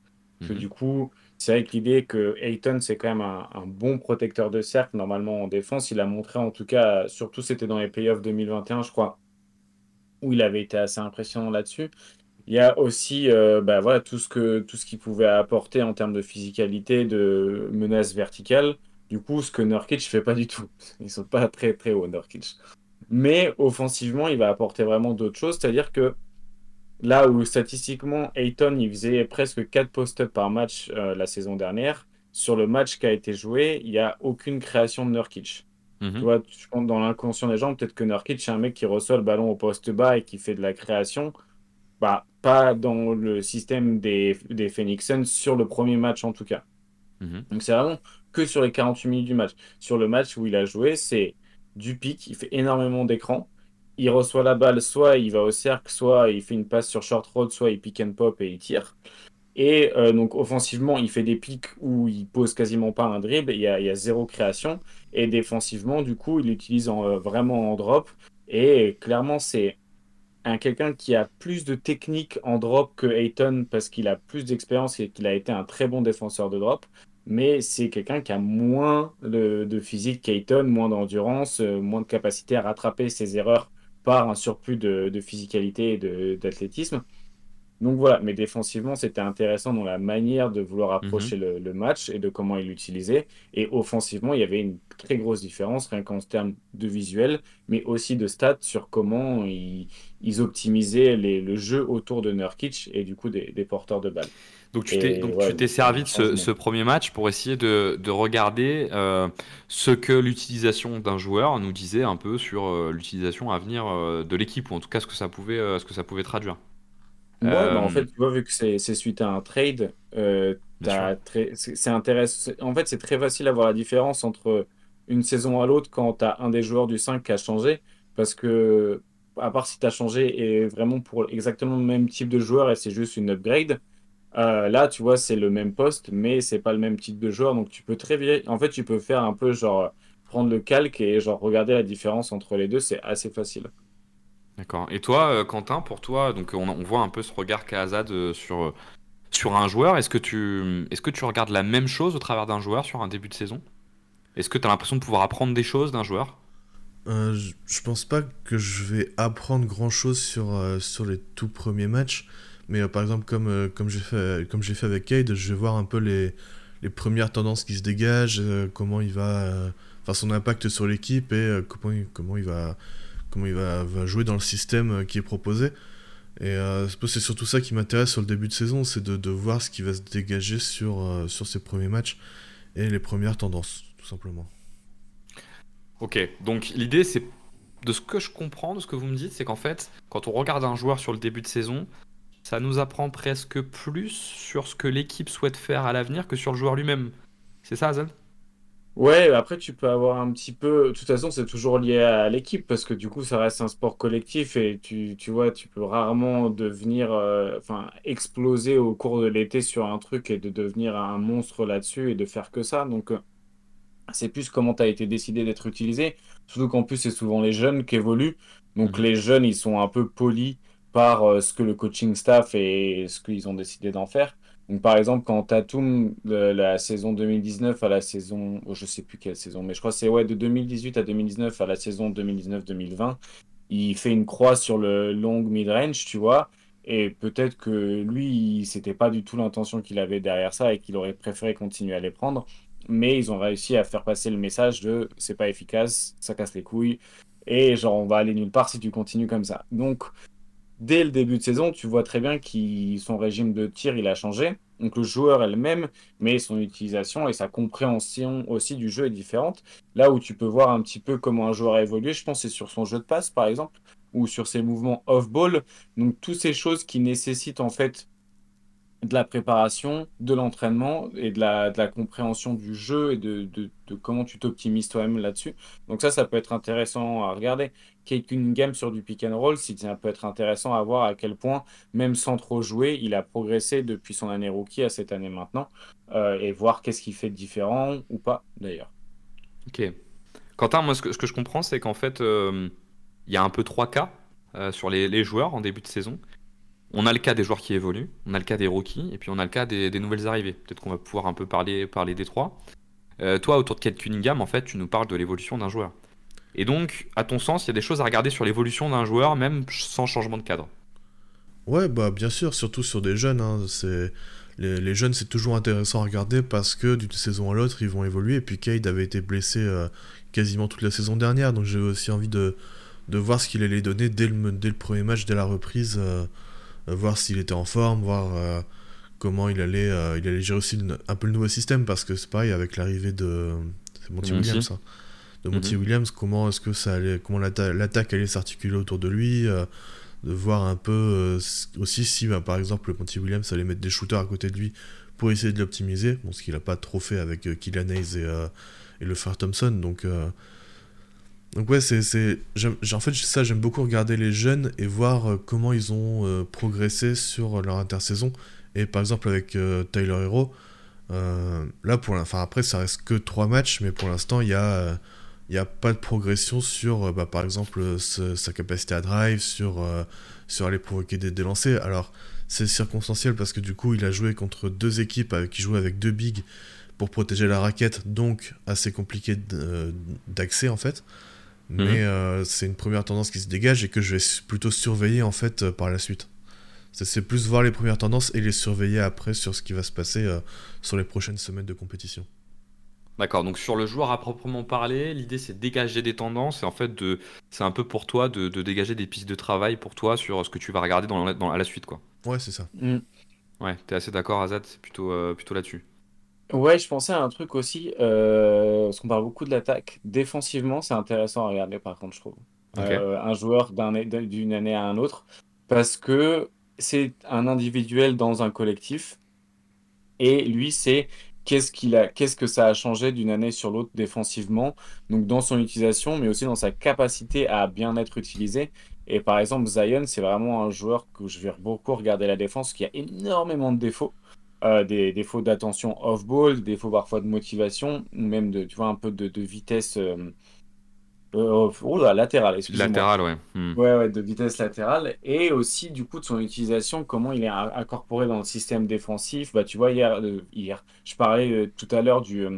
ils alternaient zone et défense Tu parles du match contre les Ouais, c'est ça, défense individuelle avec du drop et du switch autour, où il s'est retrouvé sur du Brunson et il a très bien justement su gérer ça.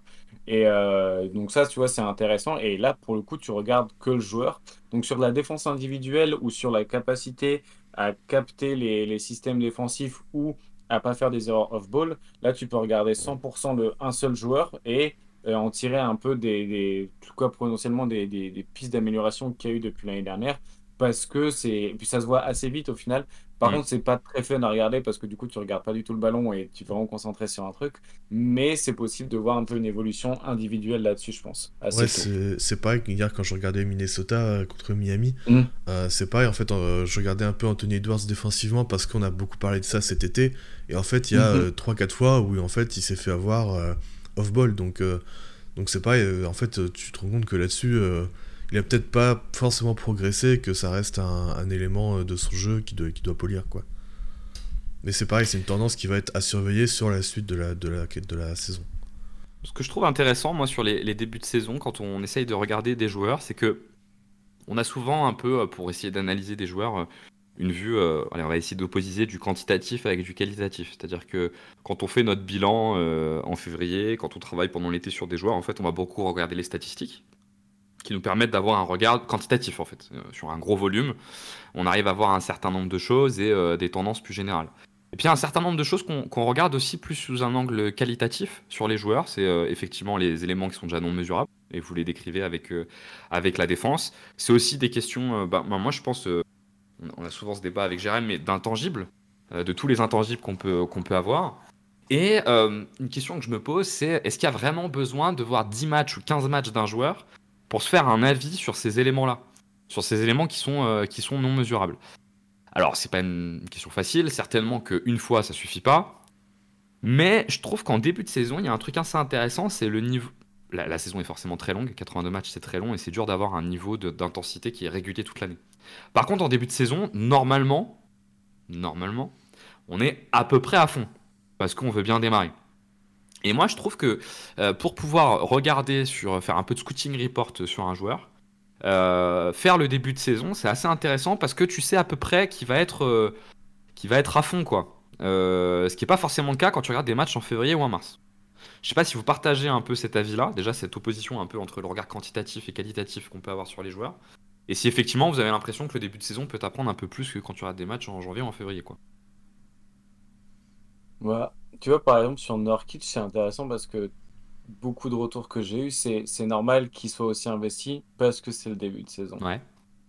Du coup, ça rejoint un peu l'idée de, au début de saison, tout le monde a un petit peu euh, à son maximum, entre guillemets, parce que du coup, bah, il n'a pas encore la fatigue, tout ça. Mais d'un côté, tu n'as pas aussi fait assez de répétitions en match pour vraiment bien euh, intégrer le truc. Mais du coup, tu peux potentiellement avoir une idée d'un joueur en début de saison, en tout cas d'avoir sa valeur à, ce moment-là en, quelques matchs de, scouting sur le début de saison. Mais tu peux potentiellement avoir des surprises quand tu regarderas ces matchs en fin de saison ou en playoff. Potentiellement, son utilisation aura changé ou son investissement. Et euh, ça, je pense que ça peut évoluer aussi. Le truc des stats, c'est pas faire que du quantitatif. En fait, c'est parfois de juste pouvoir euh, vérifier un, feeling que tu as avec, euh, avec le scouting. Parce que quand tu vois par exemple, euh, quand tu dis statistiquement, tu as une grosse fréquence à 3 points, en fait, c'est ni du Canty ni du Cali, c'est stratégie de jeu. Et euh, tu vois, tu vas le voir dans une équipe, enfin, tu, tu vas avoir l'impression de le voir parce que tu vas avoir beaucoup de 3 points rapides, par exemple. Mais euh, ça va se vérifier par la fréquence, mais c'est ni du Canty ni du Cali, c'est plus de la stratégie, de la physionomie d'attaque. Ouais, je vois ce que tu veux Et dire. Hmm. sur les joueurs, en fait, ce qui est intéressant, à la limite, c'est de toute façon de ne pas regarder les stats avant, voilà, avant janvier en termes d'individualité, de, de réussite et tout ça, parce que ça va pas vouloir dire grand-chose. Ça peut juste être. Enfin, il y a tellement de paramètres qui rentrent en jeu, c'est des tout petits échantillons, donc ça va être difficile de tirer des conclusions. Mais euh, tu vas pouvoir voir si, par exemple, euh, le, pourcent... le nombre d'isolations, il va changer. Ou alors, est-ce que du coup, il y a un, progrès là-dessus? Est-ce que, tu vois, au, au niveau de même de, de qui remonte la balle, euh, de quelle manière il se positionne off-ball, et euh, tout ça, au final, c'est pas forcément des choses qui sont mesurables dans les statistiques, qui va porter la balle, euh, ton comportement off-ball. Après, il y a des stats un peu euh, de tracking où tu peux regarder ça. Il y a le, temps que tu passes avec le ballon dans les mains aussi, par exemple. Ça, c'est des choses que tu peux regarder via les statistiques, ou as ton comportement off-ball, ou tous les switches. Est-ce que tu es, passé d'une défense où il y a du switch all à une défense en zone, et du coup, tu vas moins bouger en défense, mais ça va être plus efficace? Donc, euh, ouais, c'est intéressant à regarder, en fait. Puis ça dépend qu'est-ce que tu as envie de voir. Et est-ce que tu as vraiment envie de scouter un individuel ou est-ce que tu préfères euh, scouter du collectif en début de saison? Parce que tu as l'impression que tu vas pouvoir plus en apprendre de l'un ou de l'autre ou alors tu as plus d'interrogations sur l'un ou l'autre Ça dépend aussi de ça, je pense. Quentin, je te mets un peu euh, on the spot. Euh, pour toi, il faut, toi qui es toujours très prudent, euh, il te faut combien de matchs pour euh, te faire un avis sur un, un joueur? Hmm, je pense qu'au bout de. Je pense que tu peux f- valider, disons, des tendances au bout de 10-15 matchs. Et, euh, Regardez, ok. Ouais, et euh, commencer à faire un bilan euh, sur, euh, sur, sur, je sais pas, 20-25 matchs. Tu peux faire un premier bilan. Et 25 matchs, je pense que ça t'amène à peu près à Noël, Noël début janvier. Donc ça correspond à peu près à, ce qu'on disait. C'est en fait. euh, 10 matchs, c'est encore trop faible pour, pour commencer à, faire un avis concret sur un joueur parce que ça dépend aussi beaucoup du calendrier. Euh, tu peux avoir euh, une équipe qui joue euh, beaucoup de back-to-back et beaucoup de matchs à l'extérieur en début de saison. Et du coup, tu te retrouves avec des joueurs qui sont, qui sont fatigués ou qui sont, qui sont pas très à l'aise parce que ils jouent, parce qu'ils jouent beaucoup en déplacement, parce que ceci, cela. Donc, et aussi parce que tu as des match-up parfois aussi compliqués sur, sur 10 matchs. Tu peux jouer euh, 8 équipes avec un match-up négatif. Donc, donc c'est difficile de dégager une vraie tendance, d'avoir un vrai avis plutôt sur, euh, sur une dizaine de matchs. Quoi. D'accord, parce que moi, c'est vrai que quand, quand je réfléchis sur un joueur, euh, généralement, au bout de, je suis honnête avec vous, hein, au bout de deux matchs, euh, deux, trois matchs, je me fais des premières hypothèses. Je me dis, moi, il me semble qu'il est plutôt comme ci, plutôt comme ça. J'ai pas besoin, enfin, je, je le fais, j'ai pas la rigueur de le faire au bout de 10 matchs. J'allais dire, j'ai pas besoin, mais c'est un peu prétentieux. Je vais être plus précis. Je vais dire, j'ai pas la rigueur de le faire au bout de 10 matchs. Généralement, au bout de 2 trois matchs, je me fais déjà un avis. Et après, les suivants vont venir euh, le confirmer ou l'infirmer, quoi. En fait, c'est ça, c'est Bah, au bout en de fait, euh, quelques ouais. matchs, tu peux te faire deux, trois- tu, vois, tu peux te faire tes premiers avis en fait, mais c'est des, Mhm, faut- en fait l'important c'est de pas rester bloqué dessus et de les faire évoluer euh, sur, Ouais. euh, sur la suite de- des matchs que tu regardes.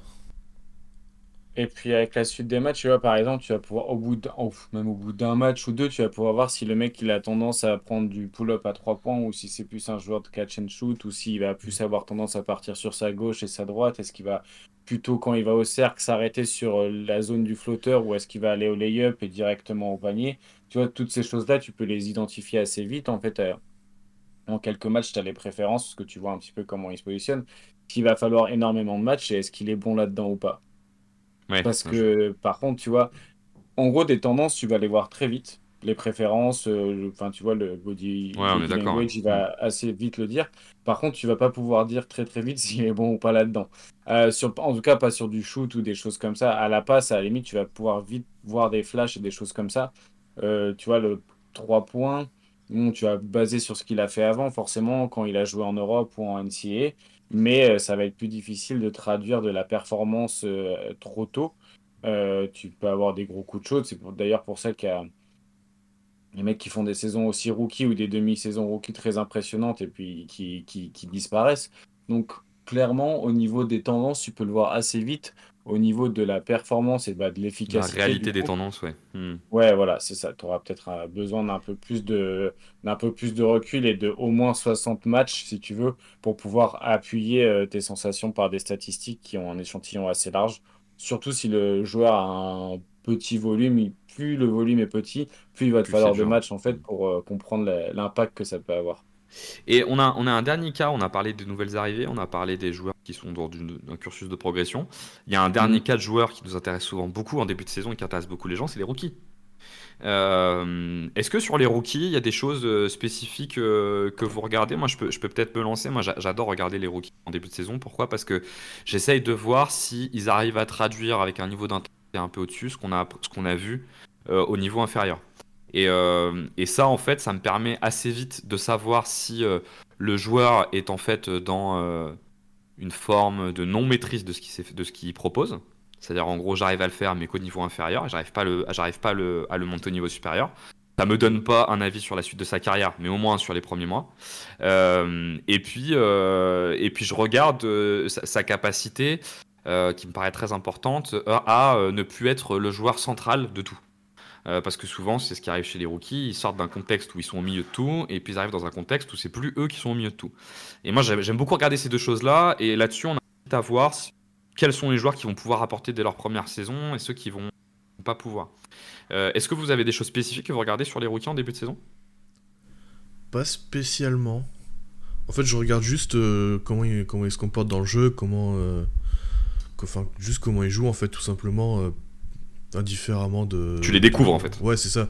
Parce que Hmm. on a aussi pas mal, on peut avoir aussi pas mal de préjugés sur, sur des rookies euh, parce que, enfin, de ce qu'on a vu en fait, de ce qu'ils ont fait avant ou de, des scouting reports qu'on a lus. Donc c'est toujours euh, bien de regarder sans, euh, enfin, en essayant d'avoir le moins de préjugés possible et de voir juste comment ils évoluent. Ouais, Euh, moi, par exemple, j'ai beaucoup aimé le, le dé- début de saison du rookie de, de Miami, Rémi Raquez Jr., qui, euh, qui en fait euh, a peu de ballon, mais en fait euh, qui, euh, qui cut bien, qui défend bien, qui, qui s'offre des opportunités quand il, quand il les voit. Donc, euh, et Qui était un- présenté comme un joueur avec un gros IQ. euh, Ouais, et puis Rémi qui, euh, qui, a, qui à UCLA avait beaucoup de ballons, et au final, tu te rends compte que euh, bah, à Miami, il a pas beaucoup de ballons parce que euh, bah, logiquement, c'est un rookie et qu'il y a d'autres joueurs qui, qui prennent beaucoup la balle. Mais en fait, il arrive à se créer des opportunités via des cuts, via des. euh, même, enfin, même sur, les, les- sur le premier match contre Détroit, il, a- il a deux ballons au poste et en fait, il en profite pour, euh, pour aller scorer euh, en jouant correctement, en jouant dans, c'est dans le flow du jeu. C'est. euh, donc voilà, c'est c'est intéressant de regarder ça. Et puis après, bah, je j'ai pas trop regardé d'autres d'autres rookies, donc je, je vous laisse la main là-dessus. Toi, Azad? Moi, je les regarde à la fin de la saison, les rookies. Tu l'as pas En vrai, c'est. Bah, je les regarde pas du tout, même pendant la saison. Je regarderai l'été prochain ce qu'ils ont fait au bout d'un an pour pouvoir avoir un truc assez large. Là, ce que je vais suivre, c'est Wembanyama et Chet Holmgren parce que structurellement, ils ont un énorme impact collectif. Donc, vu que c'est des protecteurs de cercle à caractère unique qui changent la géométrie d'un terrain, oui, là, ça va être intéressant parce que du coup, c'est pas vraiment des rookies, c'est plus des joueurs à profil euh, complètement délirant. Mais euh, je vais pas scouter, enfin, je vais pas scouter Scoot Anderson. Je vais pas regarder Scoot Oui. Anderson. Je vais pas regarder les jumeaux Thompson. Je vais pas même, enfin, le rookie de Boston, je vais le regarder parce que je vois les matchs, mais je vais pas forcément chercher à comprendre ou C'est qui le rookie de. Boston déjà?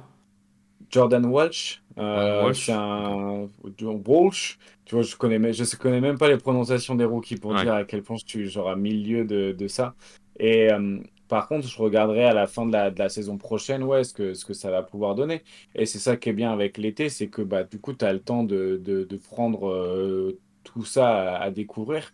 Et c'est vrai que moi, je suis pas dans l'urgence de, euh, de découvrir des profils euh, cachés en NBA qui, qui, qui- qui sont vraiment très bons. Par exemple, en fin de saison dernière, j'ai découvert Jalen Johnson. Je suis sous- sûrement à la ramasse. Maintenant, je suis très haut sur lui. Mais avant, euh, je vois, je savais même pas qui c'était avant de, avant de préparer, avant de préparer en gros la, la preview Hawks Celtics euh, des, des playoffs de l'année dernière. Jalen Johnson, je, je l'aurais reconnu sur un, enfin, tu vois, je sais sur un terrain ce que, ce que c'était, mais je, enfin, je En plus, il a, il le nom le plus commun de possible. Ouais. Jalen Johnson, euh, ça ça. peut être n'importe qui. Et par contre, je connaissais, tu vois, je connaissais pas le, le jeu qu'il avait. Et maintenant que j'ai scouté le jeu pour les previews, que j'ai regardé pendant toute une série de playoffs, et du coup que je me suis refait des passages de lui la saison dernière, maintenant je connais, mais j'ai pris le temps cet été. Je sais pas scouter euh, Jalen Johnson en plein milieu de saison quand il y a déjà genre trop de stars et trop de bons joueurs. J'ai peu d'intérêt à regarder ça et en plus je suis pas bon en scouting et je vais louper plein de trucs et dire plein de conneries. Donc euh, je préfère me concentrer sur les mecs que je connais déjà et voir des choses que que je comprends que d'essayer de comprendre des choses que j'ai pas encore totalement intégrées. Ouais, ce que je comprends qui est assez intéressant dans ce que vous dites, c'est qu'en fait, on a deux types un peu de rookies. On a les rookies qui sont des espèces de projets de développement sur lesquels euh, faut peut-être pas regarder trop tôt parce que finalement, euh, c'est des projets de développement à proprement parler. Et puis on a un deuxième type de rookies qui sont des rookies qui sont quand même un peu attendus pour faire passer un step à l'équipe. Et notamment, je pense pas à des équipes qui passent de, euh, on est, on est dans les cinq derniers. Ah, on est dans les dix derniers, mais plutôt des équipes qui sont plutôt bien trouvées à la draft et qui passent de euh, allez, on est euh, 12e de notre conférence, ah, on va aller jouer le play-in, euh, voire, euh, on essaye de jouer une place en play-off. Et ces joueurs-là, euh, tout doit pas partir d'eux, mais eux, c'est intéressant quand même, je trouve, d'avoir un regard sur leur impact sur le résultat général. Euh, Azad, tu as pris l'exemple de, euh, de, Victor et de Chet. Bon, Victor, on va le regarder parce que euh, pour reprendre, euh, pour, euh, pour reprendre tes termes, euh, c'est un peu notre regard Smith, c'est notre réalité de l'instant euh, qui fait qu'on a envie de le, de le regarder. Et euh, si on essaye de, de regarder Chet, c'est peut-être un peu plus notre regard Taylor qui nous fait le regarder. Donc Taylor, tu disais c'était reculé pour mieux avancer. Pourquoi? Parce que Chet, pour le coup, il peut avoir un vrai impact sur les résultats d'OKC, qui était une équipe de play-in et qui vise de monter. Et lui, pour le coup, on parle d'un joueur quand même d'un intérieur qui vient apporter un élément qu'ils n'avaient pas, euh, à savoir la dissuasion intérieure, qui est un, qui est un élément, euh, on sait à quel point il est, il est important, et qui va jouer 30 minutes par match. Euh, donc lui, tu peux avoir un regard quand même sur, ok, donc l'ambition d'OKC, c'est de lui permettre d'avoir un impact qui nous permet de monter en gros de dixième de conférence à 7 sixième. Est-ce qu'il est capable de l'avoir? Dans le cas de Charlotte, avec Brandon, avec Brandon Miller, T'as un joueur, t'as une équipe qui, euh, il y a deux ans, était en play-in, qui est sorti du play-in à cause des blessures de l'année dernière, qui a envie de les retrouver. Est-ce qu'il est capable de t'apporter ce truc dont ils ont besoin de finisseur d'action pour aller euh, à l'étape d'après, quoi? J'ai l'impression qu'il y a un peu ces deux, ces deux profils euh, à regarder. Je vois Ouais, Quentin, il y en a des l'impression. trois- Ouais. Il y en a des troisièmes, je pense. Il y a aussi ceux dont tu vois que tu sais qu'il va rien se passer collectivement et tu vas juste, genre, je pense que les gens qui vont regarder Scoot Anderson, ils vont sûrement apprendre plein de choses et voir plein de choses euh, par rapport à comment il se comporte en NBA et tout. Euh, c'est juste que moi, j'ai, en gros, j'ai pas cette piste de lecture dans mon cerveau. Genre, elle fonctionne pas. En tout cas, j'ai pas trouvé la, j'ai pas trouvé la clé. Et du coup, c'est vrai que regarder un, une future star dans les balbutiements de son basket dans une équipe qui perd, Pas d'intérêt. Bon, Ouais. pas, pas chez moi en tout cas, mais il y en a des, des gens qui adorent faire ça hein, et qui le font très bien en plus. Du coup, bah voilà, je, leur Tu leur laisse. laisses. Tu leur laisses, ouais. Exactement. Ouais, tu leur laisses. Donc en, en synthèse sur euh, ce sujet-là, moi de ce que je comprends, c'est qu'on a un peu trois types de joueurs à regarder sur les débuts de saison. On a les joueurs qui sont des nouvelles arrivées dans les effectifs. Sur ces joueurs qui sont de nouvelles arrivées, on va plutôt regarder en quoi ils impactent le jeu collectif de leur équipe. Euh, est-ce qu'ils font changer Azad, tu prends l'exemple avec Nurkic, est-ce qu'il fait changer la défense, est-ce qu'il fait, est-ce qu'il fait changer l'attaque? On a les joueurs qui sont plutôt dans des phases de progression. Euh, ça, Quentin, tu nous en partais avec Cade, et l'idée c'est plus de regarder bah, qu'est-ce qu'il a réussi à travailler pendant l'été. Vous nous avez parlé de la défense, la est-ce qu'elle change? Azad, tu m'as parlé de, euh, enfin, tu nous as parlé, excuse-moi, euh, de tout ce qui va être lié au playmaking, en fait, à l'IQ de manière générale. Est-ce qu'il a réussi à développer un peu de playmaking? Et après, on a le cas des rookies, qui a un cas un peu plus, euh, un peu plus bâtard, sur lequel on a, bon, certains c'est un peu du popcorn. Est-ce qu'il faut y aller avec prudence? Et d'autres euh, sur lesquels euh, ils peuvent quand même avoir un impact sur les résultats de leur équipe. En tout cas, il est attendu d'eux qu'ils aient un impact sur les résultats de leurs équipes dans des équipes pour lesquelles il faut passer un cap. Et eux, euh, pour le coup, on peut regarder un peu plus, un peu plus précisément. On est d'accord Ouais. avec ça ou est-ce que vous avez des trucs à ajouter, Quentin? Ouais, et puis il y a quand même une réalité avec les, roo- avec les rookies, c'est qu'au final, il y en a très peu qui ont une, une opportunité de temps de jeu euh, suffisant et stable sur 60 matchs pour pouvoir vraiment euh, les, les analyser, les décortiquer comme il faut. Donc, euh, donc c'est pas forcément intéressant de, tout regarder tout de suite euh, là-dessus. Après, c'est vrai que, bah, comme tu dis, les, les Chet, les Wembanyama, ceux-là, tu vas pouvoir les regarder un peu plus précisément. Mais euh, les rookies qui jouent euh, parfois 10 matchs, euh, ils ont 15 minutes parce qu'en fait, euh, il y a une blessure, puis après ils jouent plus, bah, au final, c'est pas euh, le plus intéressant forcément à suivre. Et, j'ai envie de dire, tu peux même ajouter euh, dans, tes, dans tes variables, euh, tu peux même ajouter l'idée euh, qu'ils aient du temps de jeu dans une équipe qui veut vraiment gagner. Parce que tu vas avoir des rookies, euh, je prends l'exemple de Paolo Banquero l'année dernière, qui a un gros temps de jeu dans une équipe, qui n'a pas vraiment d'objectif, et tu sens que la façon dont il utilise, c'est plus il le teste. Ils essayent de voir jusqu'où il peut aller. On, a, on, voit aussi un peu ça avec Victor sur les deux premiers matchs, là, sur cette entrée de saison, où euh, on le voit dans un rôle un peu à la Kevin. Mais, je pense que pour les coaching staff, l'idée c'est un peu d'aller pousser le joueur, de voir, euh, de voir un peu ce qu'il peut devenir. Et là, dans ce cadre-là, c'est vrai que je pense que ça dénote pas grand-chose de ce qu'il va devenir à l'avenir, parce qu'on est vraiment dans une phase de test en fait euh, pour lui. Et il faut y aller avec pas mal de prudence. Ouais, il y a complètement de ça. C'est surtout quand t'as un rookie qui est euh, qui est très haut drafté. En fait, tu vas lui donner les ballons et en fait, tu vas lui, tu vas, tu vas, enfin, tu vas lui donner les.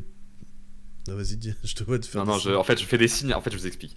On est, on est sur un podcast. Azan nous a dit au début peut-être que j'arriverai à faire un, j'arriverai à faire un quiz à la fin. Et j'essaie de lui faire des signes pour lui demander s'il a un quiz. Et Quentin, assez logiquement, hein, vu que mes, mes signes sont absolument pas clairs, le comprend comme il faut que j'arrête de parler. Alors que c'est pas du tout le cas. Donc je te laisse finir, Quentin. Euh, non, mais je sais plus ce que je disais du coup, mais. Euh... euh, Merde, je sais plus du coup. Je suis désolé. Je t'ai. Non, non, il y a, je pas de souci. de coupé. Et du coup, euh, quand Attends, on parlait de quoi? On parlait de. non, on parlait de ces rookies qui sont un peu sur des phases de test. Ah oui, oui, euh, c'est oui, c'est ça, tu leur donnes les, les ballons et puis tu, tu vois ce qu'ils sont capables de faire. Et, euh, et après, tu, tu ajustes en fonction de, de ce qu'ils font le mieux et de ce qu'ils font le moins bien, quoi. Et tu ajustes leur progression là-dessus, en fait, après, euh, pour l'été, pour euh, même pendant la saison, euh, sur, euh, sur, euh, sur ça, quoi.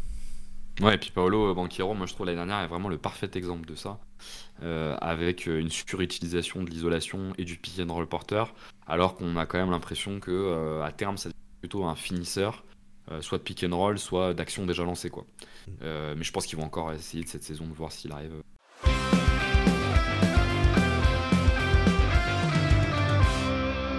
Du coup, Azad, tu nous as fait des grands signes pour nous dire qu'on avait, qu'on avait un quiz pour terminer. On a un petit quiz, ouais, avec du coup pour voir si vous avez un peu suivi le début de saison. Alors, la première question, euh, c'est assez simple. Quelles sont les équipes qui ont, euh, pour l'instant, pas encore gagné de match? Atlanta? Ah. Ouais, bien vu. Atlanta. Euh, Détroit a gagné. Non, de merde, attends, qui? Les Clippers, peut-être qu'ils ont pas gagné, non?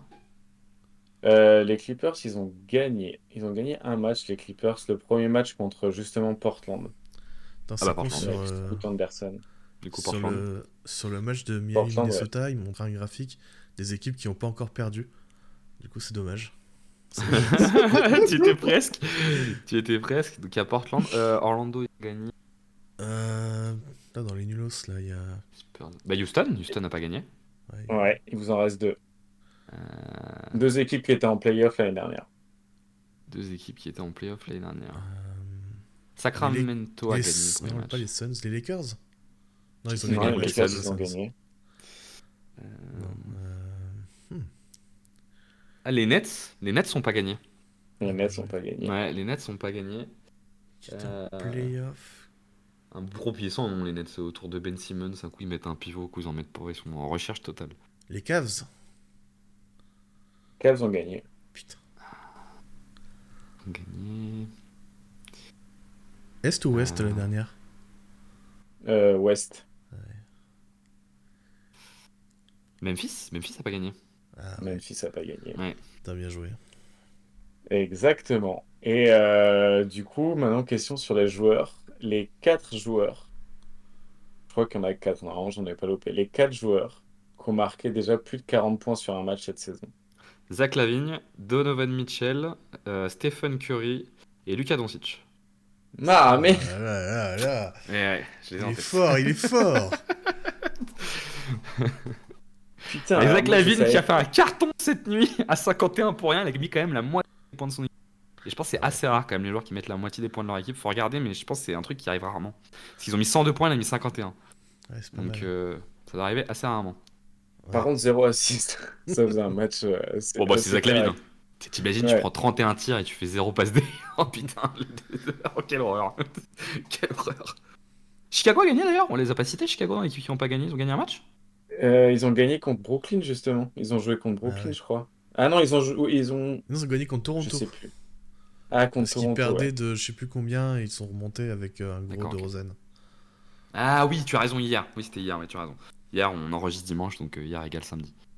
Est-ce que Euh, vous voulez essayer de trouver euh, dans l'histoire récente des joueurs qui ont fait 50 points et 0 à 6 sur un match? Ah putain, ça c'est le genre Putain, de truc que alors j'aurais pu avoir euh, cherché déjà. Je vais être super nul là-dessus. Euh, Bah, Zach Euh, Zach Lavine, ouais. euh, On fait que joueurs actuels. Il y en a des joueurs actuels. euh, Il y en a un, deux. euh, Il y en a un, deux. Lillard Et Isaiah Thomas, euh, on va dire qu'il joue plus quand même. Euh, non, Lillard, non, jamais. Bien des je faire ça. Non, DeRozan, ça aurait pu, mais non. Euh... Oh, il y en a Jamal Crawford, non? Euh, Non, joueur actuel, Jamal. Crawford, il joue joueur plus, ouais. actuel, peut-être joueur actuel, vrai. Il y a Carmelo Anthony hein, qui l'a fait deux fois. C'est le seul de- joueur d'histoire à l'avoir fait deux fois, mais bon, voilà, c'est pas un joueur évidemment. Oh actuel. putain, la croquette. Euh... hmm. À Moi, sans indice, je pense que j'y arriverai pas, ça. Mais peut-être que Quentin va y arriver. Non, Quentin, il y en a, il y en a un joueur que, qui est au hit. Et il y a un autre joueur, quand je vais vous dire genre 50 points à 0 Kevin à Love 6, ça. Ouais, Kevin Ah Love, ouais, il a putain, déjà fait. Genre- J'étais en train de Ah me ouais. dire, mais putain. Déjà, Qui a de profil ouais. Déjà, on n'a pas un mec qui met 30 points, euh, qui met plus de 30 points. Mais ouais, Kevin Love à l'époque, ouais. Et le dernier, tu dis, Ouais. c'est quoi l'indice? Euh, dernier, euh, ici, une fois, il a marqué euh, 50 points en faisant que 11 dribbles. Ah, Ah. Clay. 50 points. Ouais. Ouais. C'est ça. Et les autres dans l'histoire, du coup, il y a Isaiah Thomas, Carmel Anthony deux fois, Michael Red, du coup, à Milwaukee, Ah ouais. Kobe, forcément, euh, Tracy McCready. Kobe l'a fait 19 fois. Non, bah, Kobe, il a fait qu'une fois au final. Jordan une fois, Glenn Rice une fois, Moses Malone, et après, euh, ah, Bernard King aussi, et des mecs que je connais pas, euh, Purvis Short et Tony pas. Delk. Donc, quand même, dans, dans, dans la liste, il y a quand même un meneur de jeu. Ce qui est quand même hallucinant qu'un meneur de jeu avec Isaiah Thomas, qu'un meneur de jeu mette 50 points. Il a pris combien de tirs sur le match Si t'as les stats? Euh, il a pris. Est-ce que j'ai les stats? Il a pris lancers, non 14. euh, il a... Ah, il a mis 14 3 points sur, euh, sur 24. Sur 24 tentés. Et un, pas un- le un nombre meneur de- jeu qui met 50 points sans faire une passe D, c'est quand même euh, 18 sur 29 au shoot. 29 tirs, 0 passe D, un meneur de jeu. C'est quand même une brave hein, honte. hein. Pas mal. Après, il y, a un il y a un bon pourcentage. Euh, et ben, t- t'as d'autres questions sur ton quiz, euh, Azad Non, c'est bon, j'ai fait le tour. Eh ben écoutez, je pense qu'on peut, on peut conclure. Merci les gars euh, pour la, la participation à ce, euh, ce- Enfin, c'est même pas une participation vu qu'on l'organise ensemble. C'est pas, c'est pas le bon terme pour, euh, pour la génération de, ce- de ce podcast. Euh, on se retrouvera la semaine prochaine. Euh, restez connectés. On trouvera rapidement de quoi parler. À plus. Salut. Ciao.